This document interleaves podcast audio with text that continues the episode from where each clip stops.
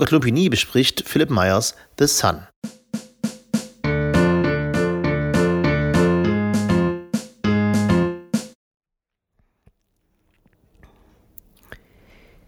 Philipp Meyer, The Sun. Der Zauber anderer Welten, der Mythos des Wilden Westens, edle Indianer, wüste, gesetzlose Gesellen, hart arbeitende Farmer, eindimensionale Frauendarstellungen, Cowboys. Die Sachsen lieben ihren Karl May. Welch bittere Enttäuschung, als man später lernte, dass der gar nicht dort gewesen war und sich alles nur ausgedacht hatte. Kein Grund, die Karl-May-Festspiele abzusagen, das Gefühl des Betruges bleibt schal, Winnetou taugt nur als nostalgisches Werk nach einem überfressenen Weihnachten.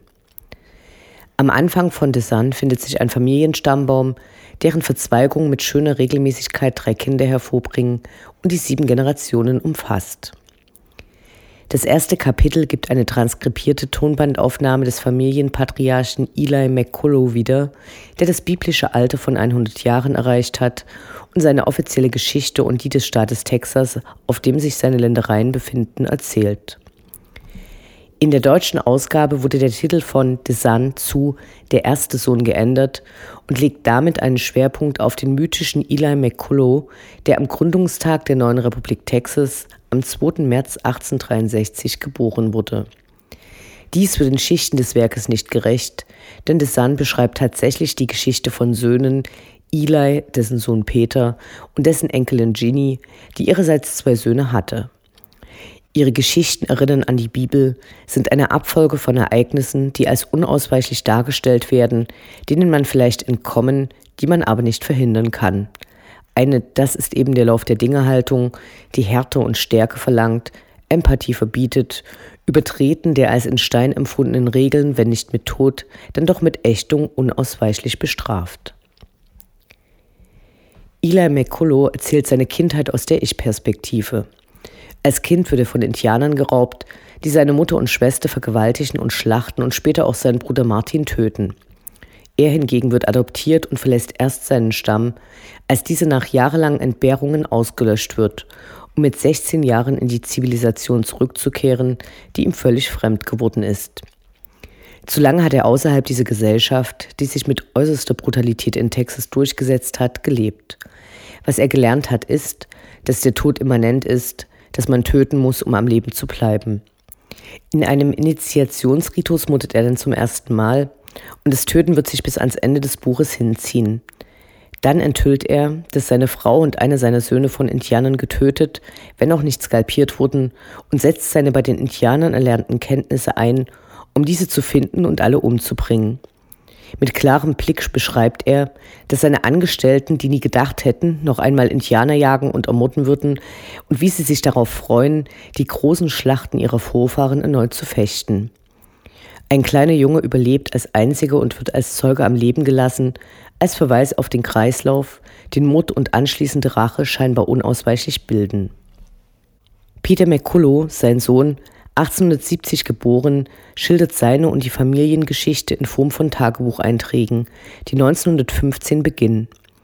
Er ist eine diametrale Figur zu seinem legendenumwobenen Vater, der sich nicht mit der Härte abfinden kann, der sich nicht am Landraub und an den Vertreibungen beteiligen will. Im Zeitraum zwischen 1910 und 1919 gab es in Texas, insbesondere an der Grenze zu Mexiko, die Bandit Wars bei denen Mexikaner versuchten, die angloamerikanische Bevölkerung zu vertreiben. Im Gegenzug töteten Amerikaner viele Mexikaner auf dem Gebiet von Texas und nahmen ihnen ihr Land weg. Peter McCullough kann seinem Vater und dem Rest der Familie nicht verzeihen, dass diese ihre Nachbarsfamilie fast ganz auslöschen und sich danach die Ländereien aneignen. Sie können ihn nicht verstehen, weil der Grund für die Pogrome im Werk nüchtern mit Waits bezeichnet, die Verletzung eines seiner Söhne ist. Sun ist von unglaublicher Grausamkeit. Durch die Konzentration auf die persönlichen Geschichten der einzelnen Familienmitglieder der McCulloughs und ihre inneren Kämpfe und Haltungen dem Mythos der heroischen Geschichte Texas begegnet und zeigt, was die Grundlage für die beiden großen Erzählbilder riesige Farmen mit unzählbaren Viehherden und Öl gewesen ist die Auslöschung der unterschiedlichsten Indianerstämme, der gleichzeitige und länger dauernde brutale Landraub und die Ermordung und Vertreibung der überlebenden Mexikaner durch die Weißen. Reichtum entsteht nicht, wie oft in den Geschichten von den zu Millionären gewordenen Tellerwäschern oder von den App-programmierenden Nerds beschworen durch harte Arbeit, wie Eli McCullough von seinem Ziehvater Toshaway lernt. Wir wissen, dass unser Land einst anderen gehört hat, die wir getötet und denen wir es weggenommen haben. Aber die Weißen denken nicht so. Sie bevorzugen es zu vergessen, dass alles, was sie wollen, jemand anderem gehört. Ich bin weiß und es muss meins sein. Die Weißen sind verrückt. Sie wollen alle reich sein, aber sie geben nicht zu, dass man nur reich wird, wenn man andere bestiehlt. Und noch erhellender Zitat Sie denken, wenn man die Leute nicht sieht, die man bestiehlt, oder wenn man sie nicht kennt, oder wenn sie anders aussehen, dann ist es nicht wirklich Stehlen. Zitat Ende. Schockierend ist, wie einfach die Rechtfertigungen sind, die bis heute Bestand haben. So erinnert sich Jean N., Jahrgang 1926, an die Worte ihres Vaters, der im Buch nur in den Erzählungen der Protagonisten auftaucht. Zitat. Männer wollen beherrscht werden. Der arme Mann bevorzugt es, mit dem Reichen und Erfolgreichen assoziiert zu werden.